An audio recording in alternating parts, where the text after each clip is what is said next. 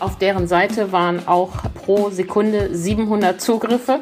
Und das hat die Seite nicht ausgehalten. Die ist dann zusammengeklappt und die KV Westfalen musste die Seite vom Netz nehmen. Das ist echt nicht gut gewesen.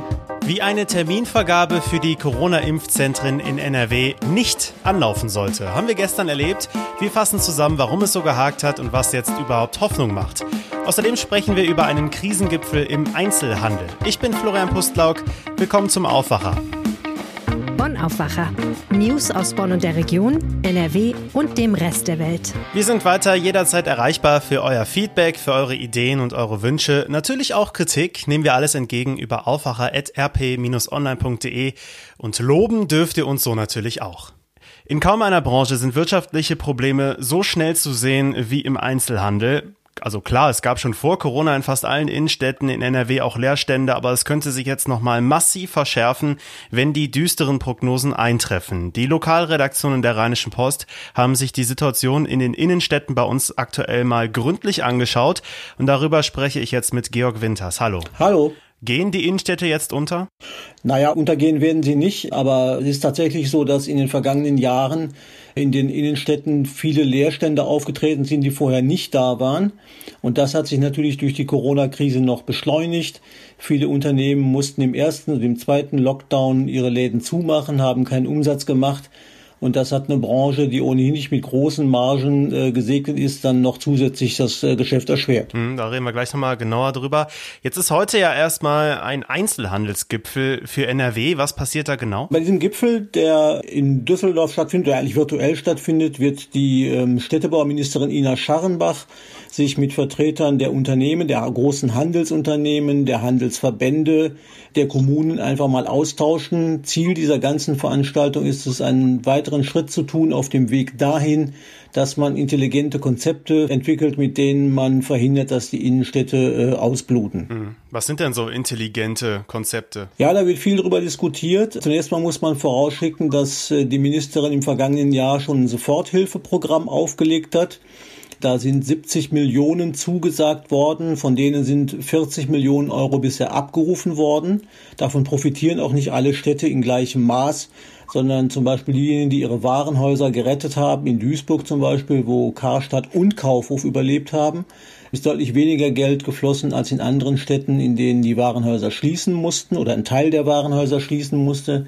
Bei den intelligenten Konzepten gibt es so verschiedene Alternativen. Der Hauptgeschäftsführer des Städte- und Gemeindebundes NRW hat äh, in der Montagausgabe der Rheinischen Post war das zu lesen, hat zum Beispiel vorgeschlagen, Online-Händler zu besteuern. Er hat vorgeschlagen, dass Versorger, die an einem Standort eine neue Filiale öffnen wollen, möglicherweise dazu gezwungen werden könnten, an weniger attraktiven Standorten eine zusätzliche Filiale zu entwickeln. Das ist ein Konzept, was aus Skandinavien wohl kommt. Viel geredet wird auch darüber, ob die Innenstädte der Zukunft eigentlich so viel Handel brauchen, wie sie jetzt haben oder ob eine Mischung aus Handel und Wohnbebauung und Gastronomie nicht eine klügere Alternative wäre und die Innenstädte attraktiver für die Besucher machen würde. Mhm, das letzte ist ein guter Punkt, weil, weil die Gefahr sehen ja viele, dass es dann nur noch Ketten gibt oder Leerstände. Aber ist es nicht auch irgendwie eine Chance, dass das Bewusstsein für die Innenstädte jetzt wieder steigt nach der Krise? Ja, ich persönlich halte das für schwierig, weil das Bewusstsein für die Innenstädte mag in den Köpfen der Politiker auch lange schon verankert sein. Es mag auch an den Köpfen der Unternehmer verankert sein. Aber was ja das das Wichtigste ist, ist es bei den, bei den Menschen nicht angekommen. In der Corona-Krise noch viel weniger als vorher. Die kaufen viel lieber online, weil es bequemer ist, sich auf der Couch äh, auszuruhen und dann da zu kaufen und einfach äh, Click and Buy zu machen, als sich einen mühsamen Einkaufsbummel durch die Innenstadt zu gönnen. Da fängt das grundsätzliche Problem ja erstmal an. Und von da aus muss man, glaube ich, das Bewusstsein denken. Man muss einfach sich überlegen, was wollen die Leute und was wollen die Leute eigentlich sehen, wenn sie in die Stadt gehen. Und da muss man wirklich drüber nachdenken. Und da kann man natürlich dann die Einschätzung vertreten, dass ein, ein Mix aus allem, äh, wie ihn auch Ina Scharrenbach im vergangenen Jahr angedeutet hat, vielleicht doch die bessere Lösung wäre. Aber das wird ja wahrscheinlich vielen Einzelhändlern nicht gefallen, so ein System, weil wenn denen jetzt gesagt wird, ja, viele von euch brauchen wir nicht, lass mal lieber in andere Dinge in der Innenstadt investieren, da kann ich mir vorstellen, dass es bei so einem Gipfel auch nicht allen so schmecken wird. Nö, so ein Gipfel ist ja auch nicht nur dazu äh, angetan, um Friede, Freude, Eierkuchen zu, äh, zu signalisieren, sondern da wird ja auch gestritten, da wird auch um die beste Lösung dann gestritten. Solange das sachlich passiert, ist ja auch alles gut. Man darf aber auch vor dem Hintergrund nicht vergessen, dass es eine ganze Anzahl von Pleiten wahrscheinlich geben wird. Der Hauptgeschäftsführer des Bundesverbandes HDE Stefan Gent hat im vergangenen Jahr mal gesagt, nach Corona gebe, werde es 50.000 Ladenlokale weniger geben als davor. Also es wird sich so ein erklecklicher Teil sowieso von selbst lösen. Und dann muss man halt gucken, was an, an überlebensfähigem Handel wirklich dann bleibt und wie der mit anderen Möglichkeiten von Immobiliennutzung vielleicht zu kombinieren ist. Das wird ja auch vermutlich von Stadt zu Stadt, das äh, haben wir gerade eben schon besprochen, aber von Stadt zu Stadt wird das ja unterschiedlich sein. Ich kann mir auch zum Beispiel nicht vorstellen, dass in Düsseldorf jetzt plötzlich viel Leerstand herrschen wird, aber dagegen in anderen Städten. Wo drohen denn da besonders schlimme Folgen? Also Mönchengladbach gehört zu den Städten, die ganz stark betroffen sind. Mönchengladbach hat ja im Grunde zwei Zentren eines in Mönchengladbach und eines im Stadtteil Reit, der ja mal selbstständig war. Da haben sich äh, in den vergangenen, im vergangenen Jahr vier, fünf große Ketten verabschiedet. Äh, auch McDonalds hat Mönchengladbach zum Beispiel verlassen. Dann ist das natürlich ein Problem für die Mönchengladbacher. Die haben auch aus dem Programm von Ina Scharrenbach direkt 1,7 Millionen bekommen gehören damit wohl zu den Städten, die am meisten Geld bekommen haben. Die haben auch eine, eine Gruppe gegründet, wie andere Städte auch, die sich jetzt mit der Stadtentwicklung und mit Marketingkonzepten beschäftigen soll. Aber Mönchengladbach ist schon ein Standort, der hart getroffen ist. Wenn man durch Krefeld geht, hat man teilweise in Teilen der Stadt das gleiche Gefühl. Und Düsseldorf profitiert wahrscheinlich davon, dass die Stadt auch in anderer Hinsicht möglicherweise Magnet für Besucher ist. Aber auch da darf man sich nicht täuschen. Die Galeria Kaufhof-Filiale an der Schadowstraße hat auch geschlossen wie andere. Also das ist auch in Düsseldorf nicht alles Gold, was glänzt. Mhm. Jetzt reden wir über die Folgen der Krise. Was kann denn noch jetzt in der Krise getan werden? Stichwort sowas wie die Novemberhilfen, großes Streitthema. Auch darum wird es ja bei dem Einzelhandelsgipfel vermutlich gehen. Was kann da jetzt noch kurzfristig passieren, um so die schlimmsten Folgen abzufedern? Das ist eine schwierige Frage, weil es ist ja viel zugesagt worden von der Politik, von äh, Soforthilfen, von Novemberhilfen, Dezemberhilfen, Überbrückungsgeld 1 bis 3 und das Problem ist ja eigentlich nicht, dass die Konzepte nicht stimmen, sondern dass sie ähm, nicht auf jedes Unternehmen passen und dass vor allen Dingen das Geld nicht schnell genug ankommt. Das ist, glaube ich, die größte Aufgabe für die Politik, dafür zu sorgen, dass die zugesagten Hilfen die Unternehmen möglichst schnell erreichen. Denn wenn das nicht passiert, möglicherweise gehen noch viel mehr Unternehmen unter, als wir uns das im Moment ausmalen können. Vielen Dank für den Besuch im Aufwacher, Georg Winters. Gerne. Bis bald. Jetzt kommen wir zum ersten großen Aufreger in dieser Woche. Na klar, Hunderttausende ältere Menschen in NRW haben auf den gestrigen Tag gewartet. Endlich können Termine in den Corona-Impfzentren vereinbart werden. Doch dann ja, ging gar nichts mehr. Überall im Land. Die Telefonhotline der Kassenärztlichen Vereinigungen waren überlastet und auf der Homepage 116.117.de ging auch nichts mehr. Antje Höning hat diesen turbulenten Tag für die Rheinische Post verfolgt. Hi. Hallo, guten Morgen. Fangen wir erstmal mit einer Überraschung an. NRW-Ministerpräsident Armin Laschet sagte gestern, die Terminvergabe sei gut angelaufen. Wie kommt er denn darauf? ja, das möchte ich auch mal wissen. Davon kann keine Rede sein. Natürlich, man darf jetzt auch nicht das Kind mit dem Bade ausschütten. Das ist ja ein totaler Kraftakt. Aber richtig gut ist das nicht gelaufen.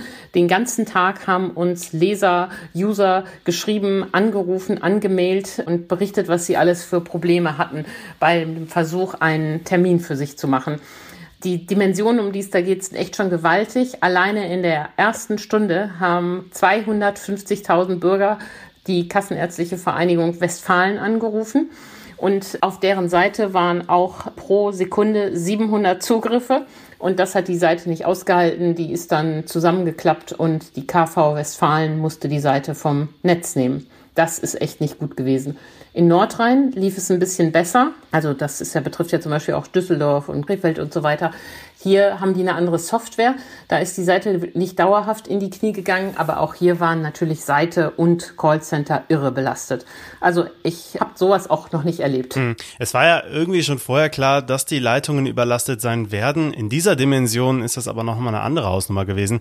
Was ist denn da schiefgelaufen in der Vorbereitung? Ich würde sagen, eins war schon mal merkwürdig. Zunächst hatten die geplant, das ohne Online-Seite zu machen. Das war ja schon mal illusorisch. Es war ja gut, dass sie das dann gemacht haben, aber offenbar haben sie die Server nicht groß genug ausgelegt, denn die kassenärztlichen Vereinigungen haben dann später mitgeteilt, man würde mit Hochdruck daran arbeiten, die Kapazitäten zu erhöhen. Und gerade beim Thema Server kann ich das nicht so ganz verstehen. Das war ja tatsächlich so absehbar. Beim Thema hm. Telefonieren ist es tatsächlich so, die Leute können ja nicht nur heute anrufen, sondern auch noch die nächsten Tage. Und das wird sich gewiss entspannen. Und die KV Nordrhein hatte ja auch entsprechend schon appelliert, verteilt euch. Aber wieso man bei dem Server nicht genug hinstellt, über den die Online-Anmeldungen abgewickelt werden, das ist auch mir unverständlich. Hm, es wird also weiter Geduld gebraucht. Welche Gefahren birgt dieser holprige Start ansonsten noch, dieser Terminvergabe? Naja, das für die alten Menschen ist das natürlich schon heute ein nervenaufreibender Tag gewesen. Viele machen sich ja auch Sorgen, ob sie überhaupt einen Termin bekommen. Das haben auch ähm, die kassenärztlichen Vereinigungen sehen das. Und der Chef von Nordrhein, Frank Bergmann, sagt auch immer, macht euch keine Sorgen, irgendwann kriegt ihr einen Termin, ruft morgen nochmal an, übermorgen die nächsten Tage. Das wird auch so sein, aber es zerrt natürlich ziemlich an Nerven und manche könnten dann ja auch sagen, mir reicht's jetzt, ich lasse mich nicht impfen. Und wenn wir die Pandemie wirksam bekämpfen wollen, müssen natürlich vor allen Dingen die Älteren sich alle impfen lassen. Also niemand sollte sich jetzt frustrieren lassen von diesem holprigen Start, sondern es auch morgen oder die nächsten Tage weiter versuchen. Allerdings ist Geduld gefragt, denn das Grundproblem ist ja, dass NRW einfach auch zu wenig Impfstoff hat. Und alleine bis die 80-Jährigen geimpft sein werden, wird es April werden. Und mh, hm, das ist schlecht von der Politik, dass sie das den Leuten nicht ehrlicher gesagt hat. Hm. Es gibt ja jetzt auch sowas wie einen Online-Rechner, der offenbar anzeigt, wann jemand mit einem Termin rechnen kann. Du sagtest gerade schon, ja, könnte im April äh, sein. Das dauert teilweise noch Monate. Wie schätzt du solche Online-Funktionen ein? Lass die Finger davon, würde ich sagen, weil die Informationen, die denen zugrunde liegen, äh, die äh, ändern sich ja sehr schnell und die sind ja im Moment noch so unsicher. Wie gesagt, bis wir äh, die 80-Jährigen und über 80-Jährigen durchgeimpft haben, wird es April werden. Was soll denn der Rechner da verraten? Ja, liebe 70-Jährigen, ihr kommt dann irgendwie ab Juni dran. Genauere Informationen haben die auch nicht. Also mir scheint das fragwürdig zu sein. Da würde ich sagen, lieber auf verlässliche Informationsquellen achten. Die Rechner geben da eine Genauigkeit vor, die zurzeit noch niemand hat, weil man gar nicht weiß, wie sich die Lieferprobleme, die Lieferengpässe und die Zulassungen entwickeln. Ist also nur Clickbait. Kannst du noch irgendwie Optimismus mitgeben? Zum Beispiel, wenn der Hersteller Biontech sagt, wir haben jetzt in Belgien umgebaut, wir können jetzt doppelt so viel produzieren wie vorher. Kann es dann schneller gehen? Mittelfristig werden alle ein Impfangebot bekommen. Das kann man sicher sagen. Wir werden irgendwann die Debatte führen, ob sich auch alle wirklich impfen lassen wollen und warum nicht mehr. Aber die nächsten Wochen werden wir noch Geduld haben. Ende dieser Woche gibt voraussichtlich möglicherweise die EU-Behörde das grüne Licht für AstraZeneca. Das wäre ja dann der dritte Impfstoff. Das wäre ja schon mal super. Das wäre so ein Hoffnungspunkt. Allerdings muss man auch da gleich wieder Wasser in den Wein gießen. Die Ärzte gehen auch davon aus, dass der Impfstoff nicht für Ältere zugelassen wird. Das heißt, der hilft um etwa Personal zu impfen. Der hilft später bei den Jüngeren. Aber für die Älteren brauchen wir jetzt erstmal BioNTech und moderner Impfstoff und davon ein bisschen mehr. Die Politik hat das ja jetzt kapiert und macht da auch Druck, aber das Problem ist nächste Woche nicht gelöst und in drei Wochen auch nicht. Also Geduld haben, aber am Ende werden wir alle, die wollen, eine Impfung bekommen. Vielen Dank für die Infos, Antje Höning. Vielen Dank. Kommen wir nun zu den Nachrichten aus Bonn und der Region. Die neue Mehrheit im Bonner Stadtrat will die Abgabe von Cannabis in Bonn legalisieren. Das sieht der Koalitionsvertrag von Grünen, SPD, Linken und Volt vor. Die Abgabe von Cannabis soll kontrolliert ablaufen. Es soll zudem eine Qualitätssicherung geben. Auch der Jugendschutz müsse gewährt werden. In den lizenzierten Geschäften solle entsprechend geschultes Personal eingesetzt werden. Die Ratskoalition will Dealern, die vor allem rund um den Hofgarten aktiv sind, so das Wasser abgraben. Sollte es Bonn gelingen, zur Modellkommune mit legalisiertem Cannabisverkauf zu werden, wäre die Bundesstadt die erste dieser Art. Versuche gab es schon mehrere. Die Stadt Münster und der Berliner Bezirk Friedrichshain-Kreuzberg scheiterten mit ihren Anträgen beim Bundesamt für Arzneimittel und Medizinprodukte, ebenso wie die Länder Bremen, Thüringen und Berlin im Bundesrat. Grundsätzlich ist die Legalisierung in Deutschland Sache des Bundes. Eine entsprechende Gesetzesänderung bis zur Bundestagswahl im September ist kaum zu erwarten. Seit Jahresende ist der Duty-Free-Shop am Flughafen Köln-Bonn geschlossen. Auch vier weitere Shops des Betreibers Heinemann sind geschlossen. Das Unternehmen beschäftigte bis Dezember vergangenen Jahres noch 100 Mitarbeiter am Flughafen. Nun stehen die Geschäftsräume dort leer. Heinemann habe sich nach Angaben einer Unternehmenssprecherin mit dem Flughafen nicht auf einen neuen Vertrag einigen können. Streitpunkte seien die Shopflächen, die Abgaben an den Flughafen sowie die Laufzeiten der Verträge gewesen. Der Flughafen erzielt über ein Drittel der Umsätze in normalen Zeiten mit Mieten, Parken und anderen Dienstleistungen. Weniger als zwei Drittel des Umsatzes kommen aus dem direkten Flugbetrieb. Aufgrund des geringen Flugaufkommens sind aktuell auch die Reisebüros und mehrere Shops geschlossen. Nur vereinzelt werden noch Snacks und Getränke verkauft. Laut Alexander Weise, Sprecher des Flughafens Köln-Bonn, führe man derzeit Gespräche mit potenziellen Nachfolgern für die geschlossenen Geschäfte von Heinemann. Mieter kann er aber noch nicht präsentieren. Er sei aber zuversichtlich, dass der Flughafen wieder über ein attraktives Angebot an Shops und Restaurants in den Terminals verfügen werde, wenn der Flug- und Reiseverkehr wieder zunehme. Die ehemalige Lufthansa-Maschine Landshut soll nach dem Willen des Vereins Global Club nach Bonn kommen. 1977 hatten Terroristen die Boeing inmitten des deutschen Herbstes entführt. In Aden im Jemen erschossen die Palästinenser Flugkapitän Jürgen Schumann. Die GSG 9 stürmte die Maschine dann auf dem Rollfeld in Mogadischu und befreite die 82 Passagiere und die übrigen Besatzungsmitglieder. 2017 ließ der damalige Außenminister Sigmar Gabriel den Flieger von einem brasilianischen Schrottplatz auf einen Hangar am Bodensee bringen. Er fand, dass die Landshut für einen dramatischen und einschneidenden Teil der bundesrepublikanischen Geschichte stehe. Das sieht auch der Bonner Global Club so. Zusammen mit dem ehemaligen Bonner SPD-Bundestagsabgeordneten Hans Wallow wollen sie die Maschine nun ins alte Bonner Regierungsviertel holen. Diesen Vorschlag hat Wallo der Kulturstaatsministerin Monika Grütters und NRW-Ministerpräsident Armin Laschet unterbreitet. Für das Projekt habe Wallo ein Grundstück in der Gronau in Bonn im Auge. Darauf solle ein Museum entstehen, auf dessen Plattform die Landshut unter einem Glasdach stehen könnte. Als Träger käme eine Bundesstiftung unter Beteiligung der Stadt Bonn in Betracht. Die Finanzierung sieht Wallo beim Bund. In der Nacht zu Samstag haben Unbekannte in der Bonner Weststadt randaliert und an geparkten Autos einen Schaden von mehr als 10.000 Euro angerichtet. Auf der Richard-Wagner-Straße und der Heidenstraße traten die Täter an elf Autos die Außenspiegel ab und beschädigten den Lack. Zeugen meldeten sich gegen 1 Uhr in der Nacht bei der Polizei. Die konnte zwei junge Männer im Alter von 19 und 21 Jahren antreffen. Diese gelten nun als verdächtig, die Ermittlungen gegen sie laufen. Auch in Lannesdorf richteten Unbekannte einen großen Schaden an. Sie schlugen in der Nacht zu Sonntag an acht Autos die Seitenscheiben ein. Die Autos standen in der Ellesdorfer Straße, der Mehlemer Straße und der Liesemer Straße. Der Schaden hier beträgt ebenfalls mehrere tausend Euro. Gestohlen wurde aus den Autos nichts. Zeugen können sich bei der Polizei unter 0228 150 melden. Und das könnte euch heute auch noch interessieren.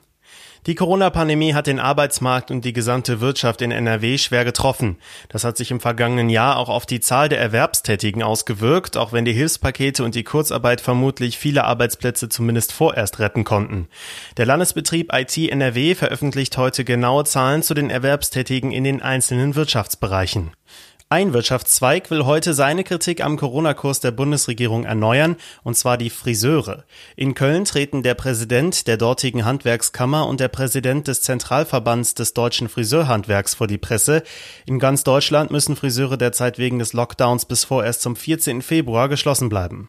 In dieser Woche jährt sich der erste bestätigte Corona-Fall in Deutschland zum ersten Mal. Deswegen ziehen viele Politiker und Experten Bilanzen und Lehren aus dem einen Jahr Pandemie. Heute äußert sich FDP-Chef Christian Lindner dazu. Bundespräsident Frank-Walter Steinmeier spricht außerdem mit Studierenden über ihre aktuelle Situation und die Linksfraktion im Bundestag zieht Stellung zum Impfstoffmanagement in Deutschland. Heute wird das Urteil im Prozess um einen geplanten Mord an einem Islamkritiker aus Neuss erwartet.